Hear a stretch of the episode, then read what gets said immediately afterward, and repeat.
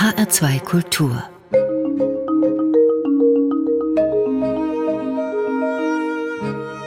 Doppelkopf Heute zu Gast Peter Zingler, Tastentäter, Mützenmulti und Romanfabrikant.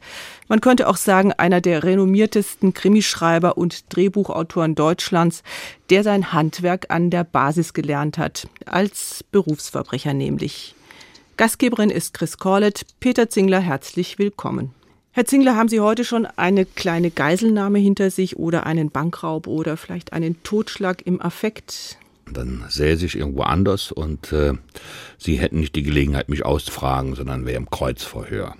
Also man könnte sagen, Sie verdienen Ihr Geld heute mit dem, was Sie früher ins Gefängnis gebracht hat, nämlich mit kriminellen Handlungen. Ja, das stimmt einerseits. Es war nun nicht so weit verbreitet. Ich meine, es stand manchmal auch in der Zeitung, allerdings äh, ohne Namen, sondern immer nur unbekannte Täter haben. Also die, die Kritiken waren auch manchmal gut, nur ich musste Gott sei Dank nicht selbst absitzen dann. Also Sie haben auf jeden Fall immer darauf bestanden, dass Sie beides, sowohl Ihre Autorentätigkeit als auch das Einbrechen, dass Sie das sehr qualifiziert gemacht haben. Das ist richtig. Ja, ich meine, lernen muss man beides. Also äh, ich habe natürlich, als ich zum ersten Mal in den Knast kam mit 15, war ich kein perfekter Einbrecher, sondern ich habe das gemacht, was immer so Anfangstaten sind als Jugendliche in so einer Bande. Man klaut Autos und fährt damit durch die Gegend, bis sie kaputt sind oder man knackt Automaten oder macht kleine Dinge. So kommt man ja auf die Idee, dass es funktioniert, wie man an andere Leute Geld kommt, ohne äh, zu arbeiten meint der Volksmund, aber es steckt natürlich sehr viel Arbeit darin, das auch zur Vollendung zu bringen. Es gibt tatsächlich ein HR-Dossier, das ich mir besorgt habe in der Vorbereitung auf diese Sendung. Auf dem steht Peter Zingler, ehemaliger Berufseinbrecher, Schriftsteller. Da stutzt man natürlich zunächst und denkt, welcher dreiste Archivar hat sich das denn erlaubt? Aber äh, wenn man dann das Dossier liest, sieht man, dass Sie haben sich ja immer wieder selbst auch als Berufsverbrecher oder Berufseinbrecher Schon ein bezeichnet. Unterschied. Das stimmt schon. Das liegt aber daran, dass ich keinen anderen Ausweg auch sehe, als ich mit meiner neuen, mit meinem neuen Leben begann äh, und hätte das alte versucht, äh, nicht äh, nicht offensiv damit umzugehen, dann wäre es mir sowieso immer nachgelaufen. Und was glauben Sie, wenn ich so getan hätte, als wäre ich ein unbelecktes Blatt?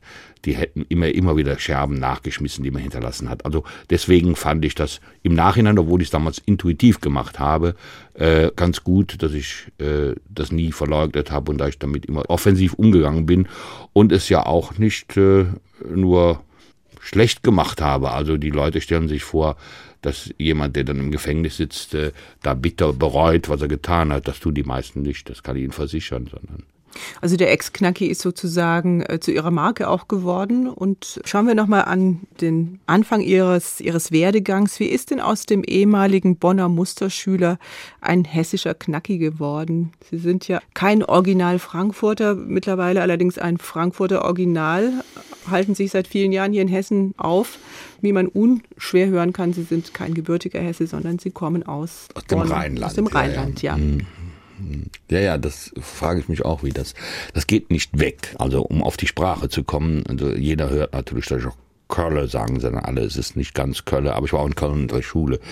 Ja, wie ist, wie ist aus dem geworden? Also der Übergang ist ganz einfach. Frankfurt war zu einer gewissen Zeit äh, die spannendste Stadt in Deutschland. Also politisch und auch für einen Ganoven. Frankfurt, in Frankfurt war das meiste Geld, es waren, äh, es waren die besten Kriminellen hier, es war richtig was los. Also ich rede jetzt von Ende der 60er und Anfang der 70er, als ich hierher zog. Hier ging mehr ab. Ich meine, die Amerikaner waren hier, sind die vielen Banken und das, deswegen bin ich auch nach Hessen gekommen. Aber wie ist aus dem Jungen, also ich habe jetzt nochmal gesagt, Musterschüler, äh, Peter Zingler, wie sind Sie da in das sogenannte andere Milieu geraten? War das Zufall na, ich weiß nicht, der Zufall ist sicher nicht, es hat was mit einem selbst zu tun. Also es war ja so, dass ich äh, trotz des Musterschülers ja in einer, sagen wir mal, Kriegs- oder in einer relativ äh, armen Familie aufgewachsen bin. Das heißt, nach dem Krieg war es alles sehr schwierig. Äh, und obwohl meine Familie eigentlich nicht arm ist, aber äh, der Teil meiner Familie, ich bin mit meiner Großmutter aufgewachsen und äh, das war schon eine schwierige Sache und ich musste schon sehr früh sehr viel tun.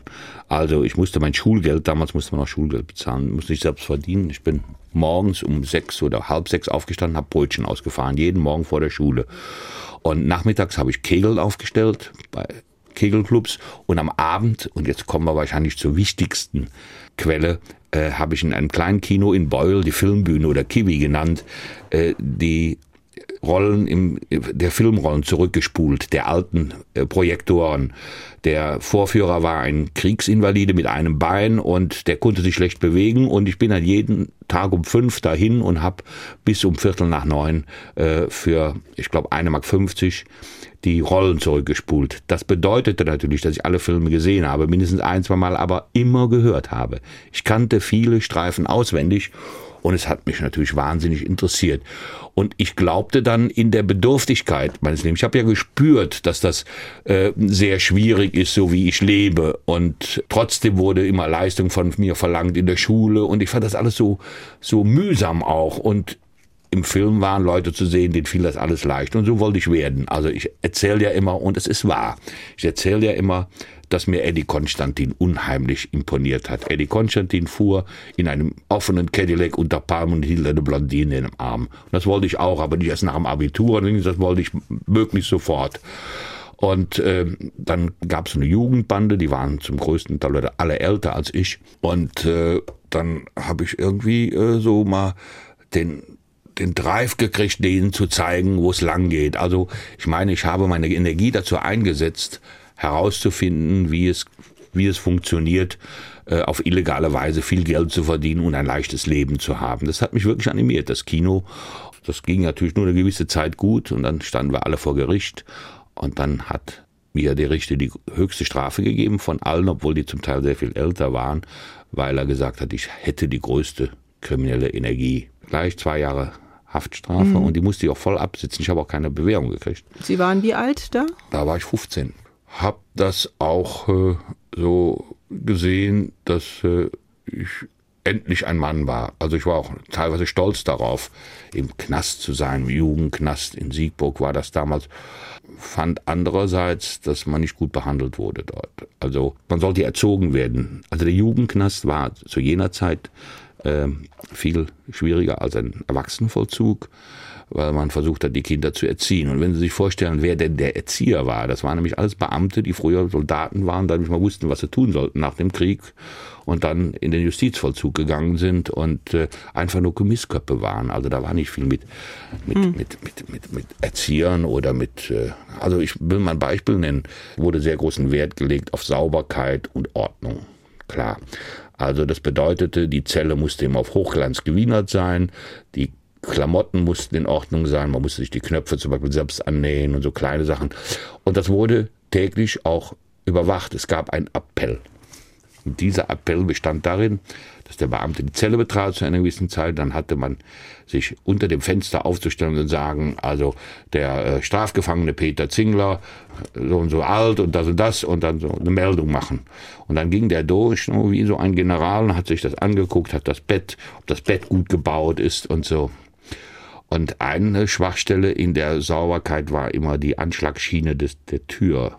Mhm. Die bestand aus, aus, nicht aus rostfreiem, sondern aus, aus Eisen, aus Metall. Und immer wenn es feucht war, hatte der so einen Flugrost.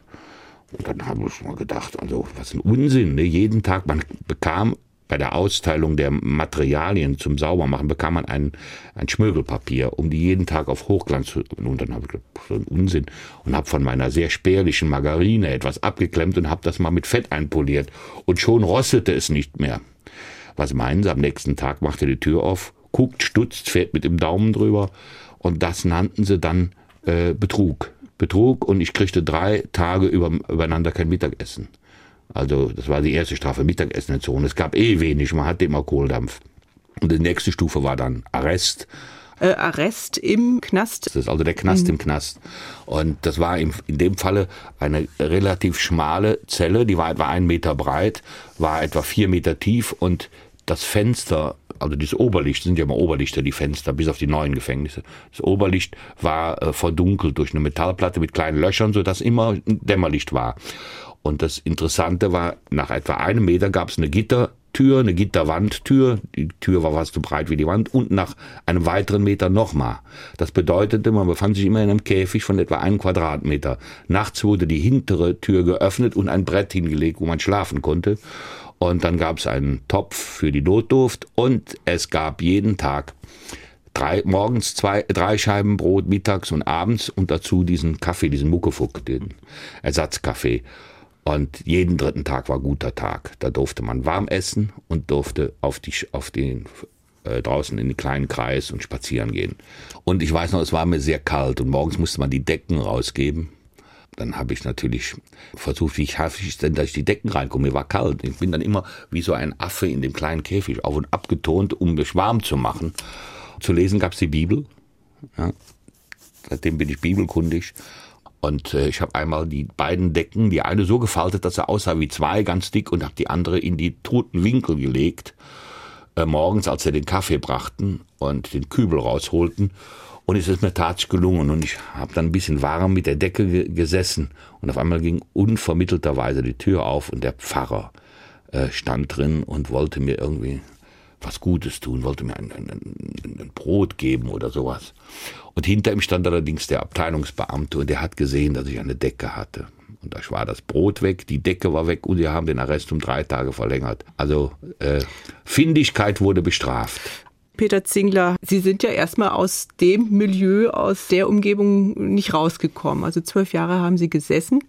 Bei den Menschen draußen gibt es ja häufig noch das Bild der, der Männerpension. Also in Weiterstadt mhm. haben die Gefangenen ein Schwimmbad, äh, Fernsehen auf der Zelle ist die Regel. Äh, viele fragen sich, was ist denn da so schlimm am Knast? Ähm, da sollen sie mal reingehen. Also das bleibt ja dabei, dass die, dass man eingesperrt ist. Und äh, wer nun glaubt, dass ein Fernseher oder irgendetwas die Sache erträglich macht, der soll das doch mal zu Hause probieren. Der soll sich vor den Fernseher setzen und dann wird die Tür abgeschlossen. Und dann macht aber keiner die Tür auf, wenn er ein Bier holen will, sondern es gibt nichts. Er muss dann klopfen und ja, der bringt ihm was oder bringt ihm nichts. Und dann bleibt dann in einem Zimmer. Mal sehen, wie gerne er noch Fernsehen guckt am zweiten Tag oder dritten Tag. Das muss man einfach mal sehen. Eingesperrt bleibt eingesperrt. Und äh, laut Gesetz soll es ja so sein, dass die Haftstrafe eigentlich wie das Leben draußen minus Freiheit ist. Was bedeutet das jetzt? Muss man dafür einen Pool haben? Viele Leute draußen haben auch keinen Pool. Äh, da drin hat man auch keinen, man darf schwimmen. In anderen Ländern ist das sowieso gang und gäbe, da wo es wärmer ist. Zum Beispiel in Spanien hat jeder, jeder Knast ein, zwei Pool, weil es nicht, sonst nicht auszuhalten ist. Also die, die dann immer sagen, das ist ja nichts, die sollen das mal probieren. Die sollen sich einfach mal reinsetzen. Sie hatten noch keinen Pool, aber Sie hatten eine Schreibgruppe und die haben Sie vermutlich Hans-Jochen Vogel, dem damaligen Bundesjustizminister zu verdanken, der sich ja für den Resozialisierungsgedanken, Sie haben ihn eben beschrieben, äh, eingesetzt hat. Also das Leben im Knast sollte schon vorbereiten auf die Zeit danach. Mhm. Sie haben dann angefangen zu schreiben. War das für Sie dann auch so eine Art Überlebensstrategie? Nee, so weit will ich das gar nicht sagen. Also es gab so verschiedene Überlebensstrategien da drin. Die eine ist einfach, äh, sich abzukapseln und sich in sich zurückzuziehen und eigentlich nichts an sich heranzulassen. Das ist die beste Überlebensstrategie. Denn alle, die das nicht tun, die das auch so aufnehmen und die auch das an sich rankommen lassen, was da geschieht, äh, die überleben es auch oft nicht. Ne? Das ist dann ganz schwer. Man muss dann einfach so tun, als wäre das normales Leben. Und das ist die, der Gewöhnungseffekt, den ihn jeder bestätigen kann. Und das muss als erstes eintreten. Und dann muss man einfach sehen, was, was kann man daraus machen, dass man da sitzt. Früher habe ich diese Haftstrafen, also die zwölf Jahre sind ja in fünf, sechs Etagen äh, abgesessen worden. Früher habe ich das einfach so gesehen als eine, eine Reha. Also jetzt kann ich mal den Stress weglassen draußen, denn es ist ja ein Stress, ein Krimineller zu sein. Man wird ja ständig verfolgt. Man fühlt sich auch ständig verfolgt. Das geht dann so weit, dass man schon äh, in jeder Kneipe Polizisten sitzt, wo keine sind. Man benutzt kein Telefon mehr. Äh, selbst die, die haben ja selbst die Telefonzelle von meinem Haus abgehört und so. Da muss man irgendwann mal, muss man wirklich mal weg von dem ganzen Stress und dann fand ich das immer dann nach den ersten fünf Tagen, die ein Schock sind, erholsam. Okay, jetzt ist es so und jetzt geht mal wieder alles kaputt. Beziehung geht kaputt und hast du was verbunkert, dass du ein paar Mark hast, wenn du rauskommst. Das war also das Wichtigste und dann konnte man den, mit dem Knast umgehen. Dann habe ich einfach halt viel gelesen und viel geschrieben, so für mich. Hab dann gedacht, drei warme Mahlzeiten am Tag, danach sehen sich ja viele. Und davon ist ja auch eigentlich der Knast voll. Also wenn man so Knackis äh, aufteilen würde, dann würde ich sagen, etwa 85 Prozent sind einfach lebensunfähig halten sich deswegen im Gefängnis auf und finden durch das Prädikat kriminell sich auch noch besser als ein normaler Sozialhilfeempfänger und so wird ihr Leben vergehen. Aber die sind weder gefährlich noch sonst was, sondern einfach lebensunfähig. Und wenn man sieht, wie viele Lebensunfähige draußen noch rumlaufen, da könnte man entweder den Knast erweitern oder diese 85 Prozent outsourcen und sagen wir mal Anstalten für die gefährlichen, für die Körperverletzer, für die äh, Straftaten wie das Leben oder die Sittlichkeitstäter oder die halt die Kriminellen, die erwerbsmäßig davon leben können, wie ich das war. Das sind etwa 15 Prozent. Ja, die soll man dann einsperren. Und die mhm. anderen sind keine Gefahr. Jetzt haben Sie aber auch im Knast eine Erwerbsquelle äh, gefunden. Ich habe gelesen, Sie haben einen Text an ein Herrenmagazin geschickt und dafür auch ordentlich Geld bekommen, 1800 Mark. Mhm. Nun wissen wir, dass in Herrenmagazinen Damen keine geringe Rolle spielen und äh, das war jetzt quasi die Überleitung zu Ihrem ersten Musikwunsch. Sie, Peter Zingler, haben sich gewünscht L.A. Woman von Jim Morrison, genauer gesagt von den Doors. Äh, was verbindet Sie mit Jim Morrison? Sind Sie auch ein Mann der Frauen? Ein bisschen schon, habe ich immer so, zumindest habe ich mich immer so gefühlt.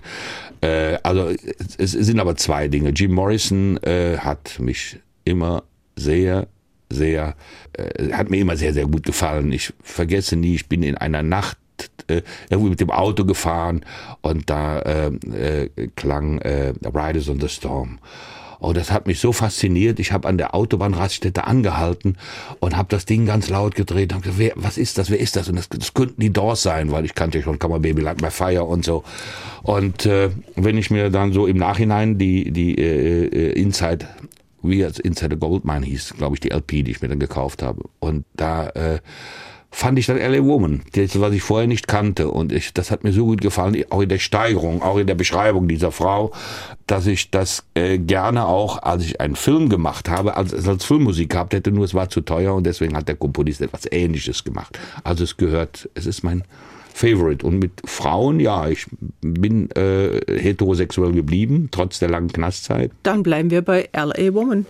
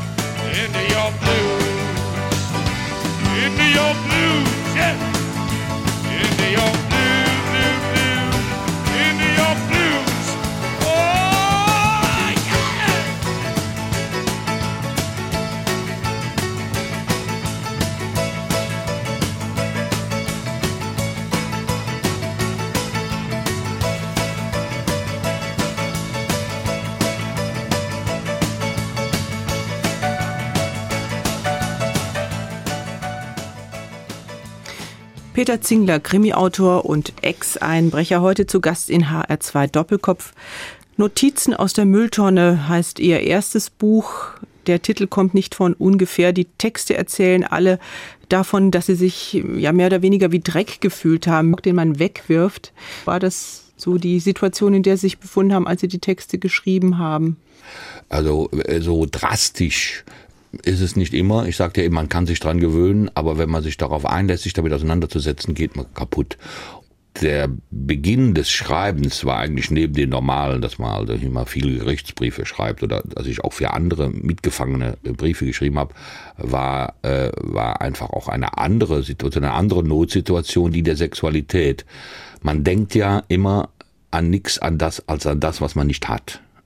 Also das merken Sie, wenn Sie beim, schön beim Essen sitzen, reden Sie über das Essen, aber nicht über das, was gerade am Teller ist, sondern über das, was irgendwann mal woanders oder so weiter. Und so ist es mit der Sexualität ja auch. Die ist einem entzogen.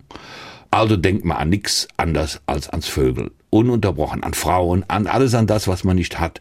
Und dann habe ich eins gemerkt. Erstens, fast alle großen erotischen Autoren, ob es nun Henry Miller ist oder wer auch immer, alle haben das alles nicht erlebt, was sie geschrieben haben. Die haben alle in irgendeiner Situation nur ihre Fantasie walten lassen, denn nur durch das Eremitendasein kommen die unmöglichsten und schönsten Fantasien. Leider, wenn man dann rauskommt und kann sich seine Fantasien erfüllen, ist die Fantasie auch erledigt. Das ist ja so schade.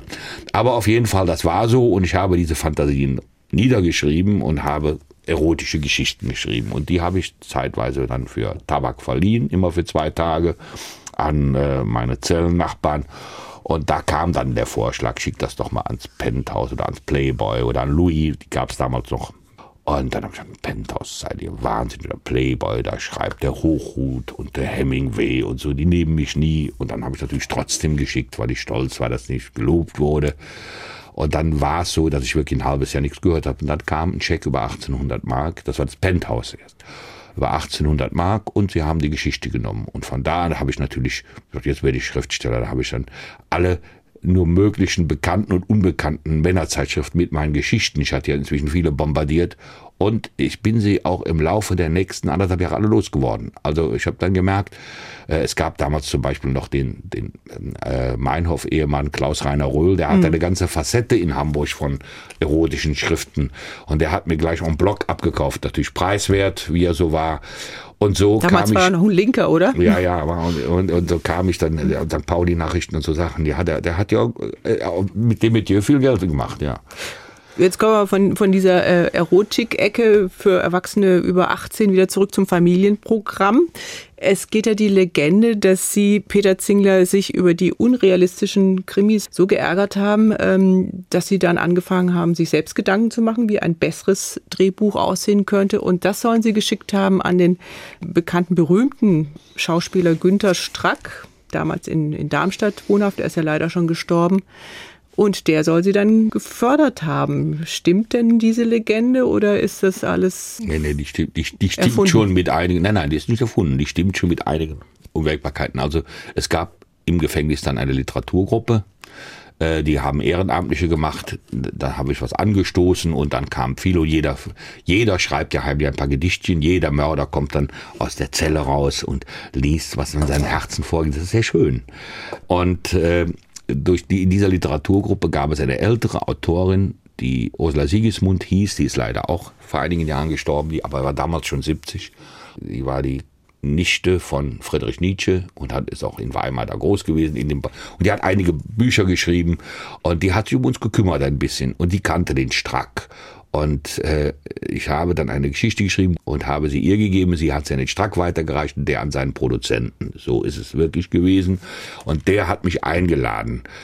Angeblich wusste er nicht, dass ich im Gefängnis war. Also habe ich, war dann schon ein bisschen später, habe ich einen Tagesausgang gekriegt morgens und bin nach München geflogen und habe dem Produzenten, Georg Althammer hieß er, gesagt, Ich muss aber die 16 Uhr Maschine zurücknehmen, denn ich muss um spätestens um 19 Uhr wieder im Knast sein. Sie haben erst hahaha kräftig gelacht, aber als sie dann den, Aus, den, den Urlaubsschein sahen, äh, haben sie es auf einmal geglaubt. Das war dann irgendwie ganz witzig. Ja, und dann blieb nicht viel Zeit. Dann haben sie mir praktisch ein Drehbuch in die Hand gedrückt, ein Exposé und haben gesagt, also die Geschichte hat dem stark gefallen. Die hat uns auch gefallen. Aber versuchen Sie mal das auf ein Drehbuch.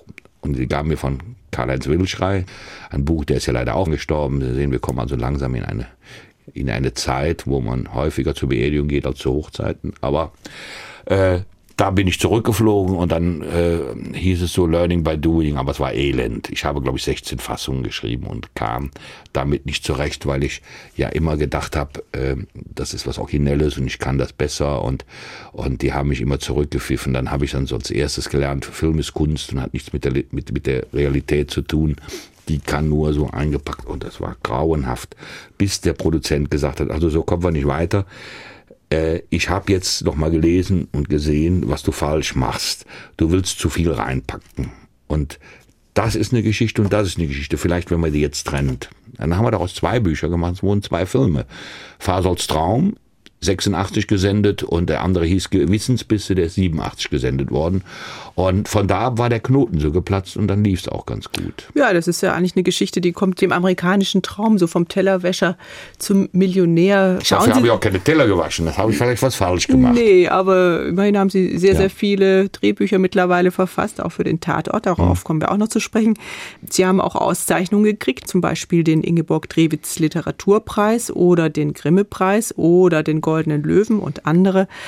Schauen Sie sich manchmal Ihre Auszeichnungen an und denken, die habe ich mir aber richtig verdient? Äh, als das so kam, habe ich das genauso weggetan wie, wie schlechte Sachen. Das hat auch eine Zeit gedauert, dass ich das annehmen konnte. Das kann ich jetzt, ja. Das kann ich jetzt und es ist ja auch so. Ich kann auch äh, sehr kritisch mit meinen Stoffen umgehen. Äh, jetzt, das konnte ich damals auch alles nicht. Das sind alles Sachen, die muss man lernen. Also wenn ich sage, von den fast 80 Filmen, die aufgrund meiner Drehbücher gedreht wurden, finde ich zehn wirklich sehr, sehr, sehr, sehr gut. Und die anderen 70 sind mittelmäßig bis schlecht. Und äh, da es liegt nicht nur am Drehbuch, sondern das liegt natürlich auch daran, dass ein Film nicht äh, die Sache des Drehbuchautoren alleine ist. Sondern Hängen diese Preise, die ich eben erwähnt habe, tatsächlich in der Küche neben den Topflappen? Da hingen die mal. Jetzt hängen sie im, in meinem Arbeitszimmer. Ja, das stimmt, ja. Also ich fasse nochmal zusammen. Sie gelten als sehr fleißig, haben Bücher verfasst für, ich kann es nur an, an, die bekanntesten ein paar äh, aufzählen. Ein Fall für zwei. Aus ihrer Feder stammen Spielfilme wie Peanuts, Die Bank zahlt alles. Serien wie Peter Strom, Klaus mhm. Löwitsch, auch schon leider verstorben. Ja. Sie haben mit den berühmtesten der Branche zusammengearbeitet, Mario Adolf, Ben Becker. Sie haben auch Hauptrollen für Frauen geschrieben. Mhm. Gerrit Kling, die Gerichtsreporterin, auch ja. eine ganze Serie. Und natürlich ganz viele Tatorte. Einer davon hieß Kinderspiel. Dafür gab es von der FAZ einen fetten Verriss und für sie den höchst begehrten Grimme-Preis. Hm. Ich habe die FAZ-Kritik nicht begriffen. Ich weiß nicht, ob es ein Verriss war oder ob es ein, ein Lob war. Einige fanden es als Verriss, andere fanden es als großes Lob. Und ich habe den Autoren mal gefragt und er sagt, ja, hat man das denn nicht gesehen? Er, er glaubte, etwas Positives ausgedrückt zu haben. Aber ja, ja. Na gut, also Sie sehen ihm das nicht nach und nö, haben sich nö, über den Grimme-Preis gefreut. Ja, so könnte man jetzt eigentlich sagen, It's all over now, Baby Blue, ja. oder? Mhm. Das wäre auch ein Musikwunsch von Ihnen. Das ist ein Musikwunsch von Ihnen, Van Morrison. Was verbinden Sie mit diesem Titel? Ja, einmal äh, schon die, das Ende einer Geschichte, das Ende einer Beziehung, das Ende eines, eines Abschnittes und äh, zum Zweiten aber auch in Verbindung mit Lemkes Fernsehfilm Rocker. Das war für mich so ein Aha-Erlebnis. Ich will nicht sagen, dass ich danach gedacht habe, so was mache ich mal. Das war ja noch viel früher, 1972. Aber da habe ich mal einen Film gesehen, der obwohl er ein, ein, ein Fiction war, äh, sich sehr an der Realität äh, gehalten hat, so wie ich sie verstanden habe. Und äh, noch dazu die Musik. Und da ging es um einen kleinen Jungen, der auch von zu Hause weg ist und der was erleben wollte. Und der sich dann den Rockern, und die Rocker haben ihn auch so aufgenommen, so halb. Er war so zwölf, so ein, so ein kleiner, pfiffiger Junge. So, das habe ich mich sehr drin wiedergesehen. Ich war ja früher so ähnlich und ich fand es toll, wie sie dann mit ihm umgegangen sind und haben ihn praktisch in ihrer Gruppe aufgenommen. Und, äh, und äh, dann hat er natürlich Gutes und auch schlimme Dinge erlebt. Und dazu die Musik von Van Morrison, also die Gruppe Them, glaube ich, damals. Them, genau. Mhm. Und die hören wir jetzt und dann mhm. tauchen die Bilder vielleicht nochmal auf mhm. aus Rocker von Klaus Lemke. Mhm.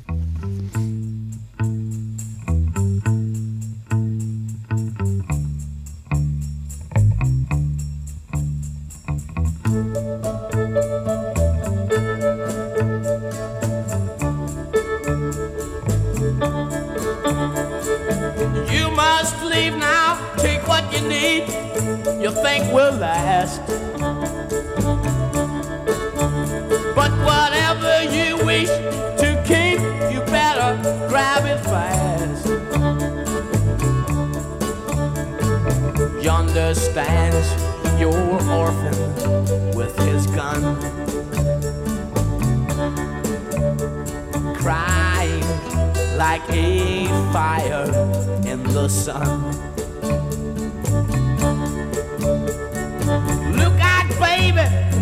Saints are coming through. And it's all over now,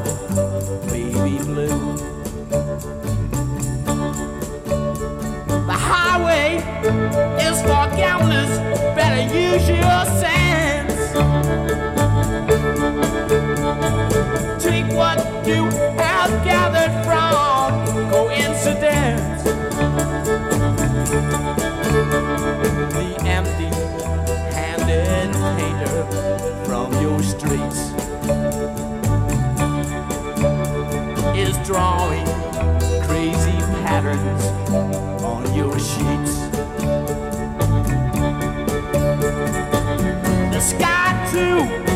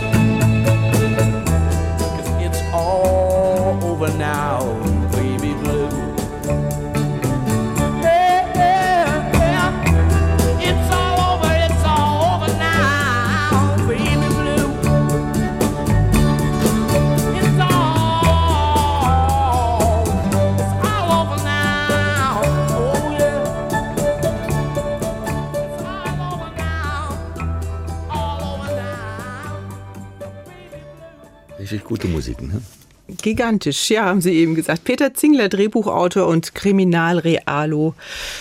Hat Sie jemals jemand ohne Mütze gesehen? Sie.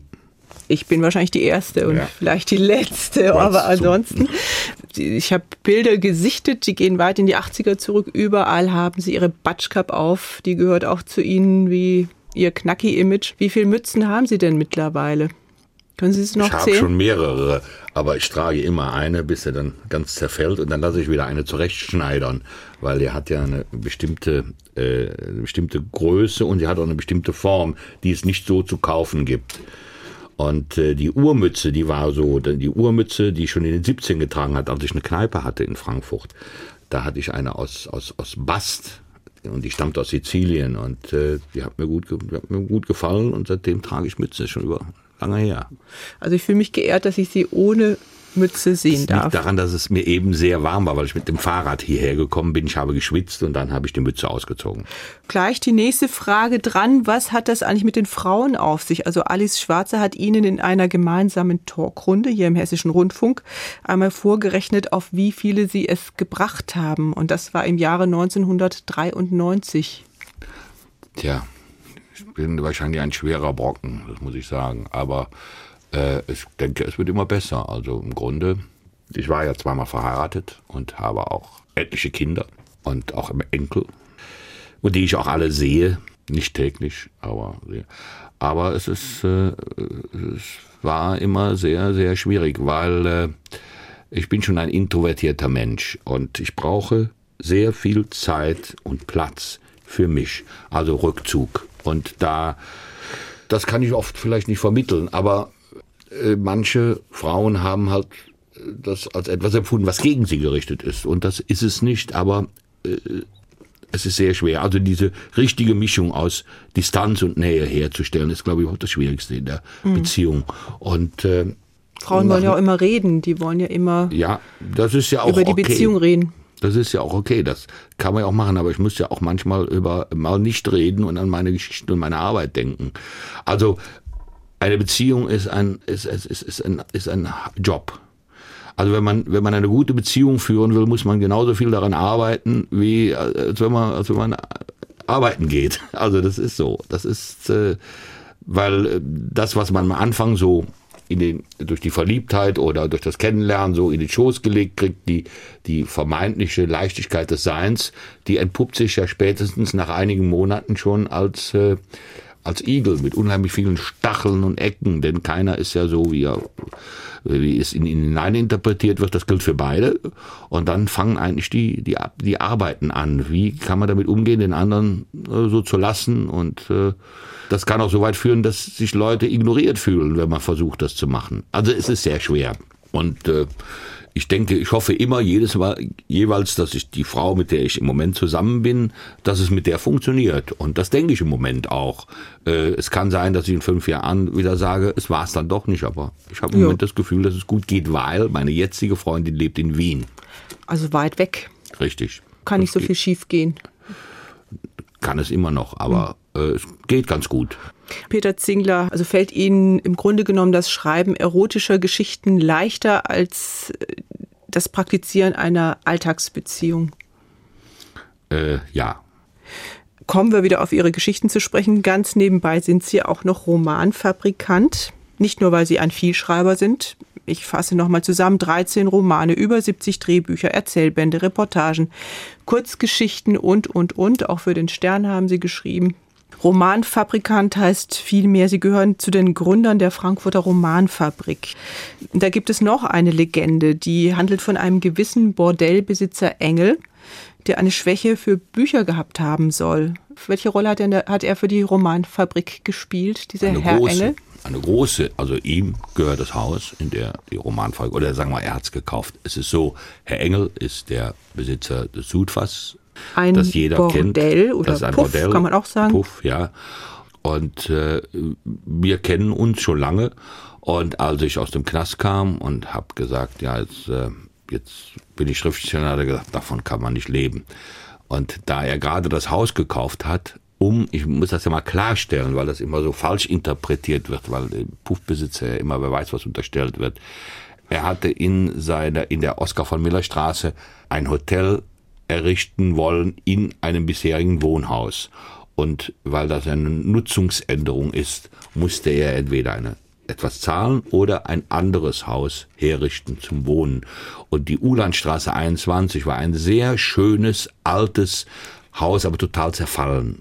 Es war äh, kurz vorm Zusammenbrechen und das hat er gekauft und hat daraus aus dem Hinterhaus und aus dem Haus äh, ein paar hundert Quadratmeter Wohnungen gemacht oder tausend Quadratmeter Wohnungen gemacht und hat gesagt, ja, da er ein Goethe-Fan ist und mein Freund, sagt er, äh, ja, dann wohnen da drin und dann sage ich, ja, es gibt viele andere Autoren, die kein Geld haben und kein Geld verdienen, denn die meisten Autoren verdienen ja wirklich nichts, sondern sie leben davon, dass sie einen Partner haben, der irgendwo richtig arbeiten geht.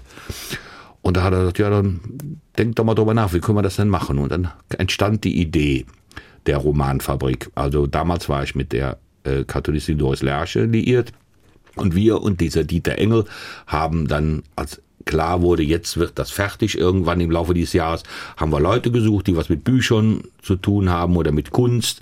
Und die sind dann mit uns eingezogen. Das war also die ursprüngliche Besatzung. Und hinten im Hof gab es ein kleines Knechthäuschen, das war dann unser, unsere Romanfabrik in dem Knechtshaus, in dem kleinen Fachwerkhäuschen, haben wir einen Preis vergeben. Und zwar, wir wollten einen Preis vergeben, nicht wie die Stadt mit in Bergen-Enkheim, sondern einen, der nur einmal im Jahr kommt, sein Geld nimmt und dann wieder geht, sondern einen, der immer bei uns wohnt. Deswegen haben wir gesagt, ein Jahr und jeden ersten muss er da sein, kriegt die Hand aus dem Häuschen, kriegt er tausend Paar auf die Kralle.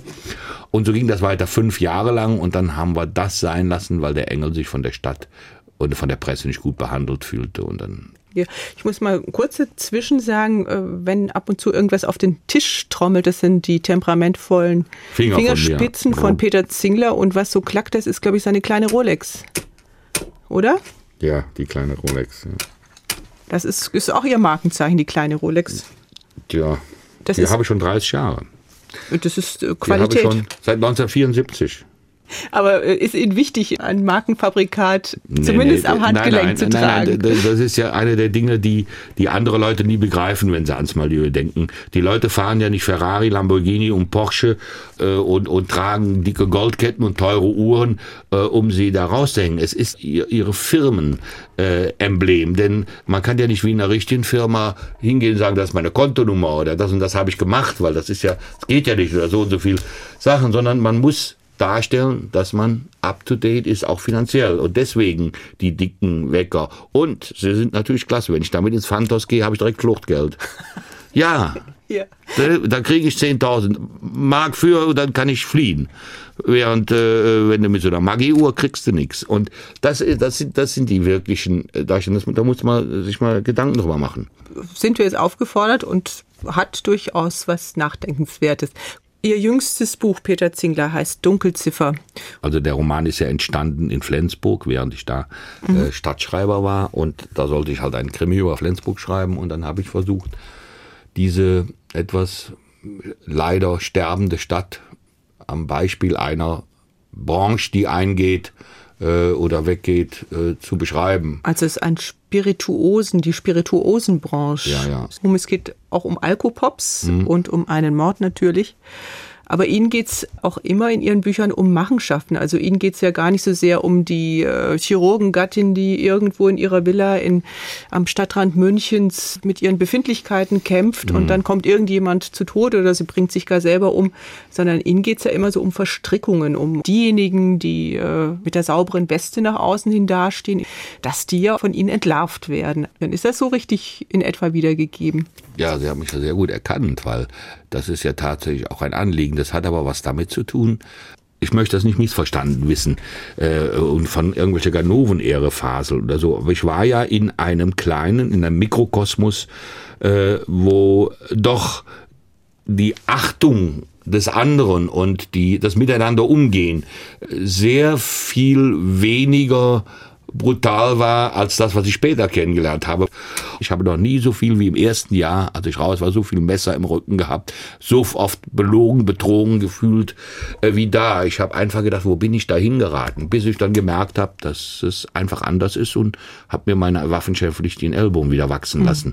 Aber es war schon eine große Enttäuschung und äh, äh, da war es einfach so, dass, dass ich jetzt, dass ich sage, es ist, jeder ist kriminell äh, die Hemmschwelle, wie viel man dafür opfert, um es zu sein, ist unterschiedlich. Aber wenn ich früher zum Beispiel einen Teppichladen leer gemacht habe und habe da äh, für zwei Millionen Teppiche rausgeholt und habe so Einzelstücke, die dann 20.000 Mark kostete, für 2.000 verkauft, da wurden alle anderen auch schnell zum Kriminellen. Also äh, die Frage ist immer nur, was muss ich einsetzen dafür? Und äh, das hat sich eigentlich nach der Entlassung nur bestätigt. Ich habe ganz viele äh, kriminelle und unzuverlässige Menschen kennengelernt, die halt nur nie im Knast wandern, weil sie sich eben noch an der Grenze befinden oder weil sie einfach auch kriminell handeln in, in, im Metier, was nicht vom Strafgesetzbuch abgedeckt wird. Mhm. Und äh, deswegen äh, fühlen sie sich als die besseren Menschen und das hat mich so empört. Und deswegen versuche ich immer, äh, versuche ich oft, diese Verhaltensregeln zu zeigen. Und das ist ja dort auch der Fall. Ne? Also ne, zum Beispiel habe ich ja diese Baker-Geschichte Beker, Wallmann, Geschichte, äh, äh, da habe ich einen Film gemacht und den hat der WDR gemacht, aber er hat ihn aus irgendwelchen Gründen dann, weil der HR kann es ja nicht. Walter Wallmann war damals Oberbürgermeister. Der war damals Oberbürgermeister und da ging es um die Errichtung eines Bordells in, äh, äh, in der Lange Gasse und, äh, und, und, und als es fertig war und die Stadt hat es nicht geschafft, das Bahnhofsviertel per Verordnung zu schließen, hat, mussten sie an den Betreiber 80 Millionen Schadenersatz leisten. Äh, diese Verträge hat es gegeben und darüber habe ich einen Film gemacht, der war sehr spannend. Mario Ador spielt den Bürgermeister und Dieter Mann den Herrn Beker. Wir mussten natürlich andere Namen geben und dann wurde als letztes noch, es war immer geplant in Frankfurt, weil sie dann Schiss vor der Realität hatten, haben das ganze Ding in Wuppertal gedreht und in Duisburg und das hieß Maus und Katz und äh, das Tolle war, wir haben in Wuppertal geredet, weil der haben gesagt, ja, Wuppertaler Rathaus, da ist, da können wir alles machen. Und, äh, und drei Wochen nach Drehende wurde er verhaftet, weil er in diesem Triniken-Skandal mit drin saß. Ne? Peter Zingler, vor gut 20 Jahren haben Sie in einer Anstalt gesessen und heute sitzen Sie wieder in einer Tja. Anstalt. Haben Sie das Gefühl, dass Sie sich verbessert haben? Für mich selbst habe ich das Gefühl, ich habe in diesen 20 Jahren äh, das gelernt, was ich, was ich vorher nicht kannte und das war spannend, das war ganz gut. Aber ich freue mich, dass Sie so sagen, also kann ich bei, zu Ihnen auch als Anstaltsinsasse reden. Sie sind also praktisch ja. ein Anstaltsinsasse. Bitte. Und dann äh, Insasse zu Insasse, ja, ich doch, also ist, äh, es ist doch eine andere Anstalt. Letzte Frage, Herr Zingler, Autor und ehemaliger Einbrecher, der Sie sind. Wenn es irgendwann einmal mit dem Schreiben nicht mehr so klappen sollte, können Sie sich dann vorstellen, in Ihren alten Beruf zurückzukehren? Oder sind Sie zu lange raus aus dem Job? Da müsste ich mir jetzt äh, wirklich Gedanken machen, denn im Moment läuft es ja nicht ganz mehr so gut, weil wie ja alle wissen, sind die, haben die Sender alle kein Geld mehr und es wird alles etwas weniger. Aber ich würde mich gar nicht mehr trauen. Es ist schon äh, sehr schwer geworden, es ist vieles anders geworden. Ich glaube nicht, dass ich noch, dass ich dann auf die Reihe kriegte. Also nicht wirklich, nein, nicht wirklich. Das war HR2 Doppelkopf heute mit Peter Zingler, Tatortautor, Drehbuchschreiber und Kriminalschriftsteller. Ich danke Ihnen für das Gespräch. Am Mikrofon verabschiedet sich Chris Corlett und wir hören quasi als Rausschmeißer Jerry Pink von Perez Prado heißt er. Und da spielt ausnahmsweise die Trompete die Hauptrolle.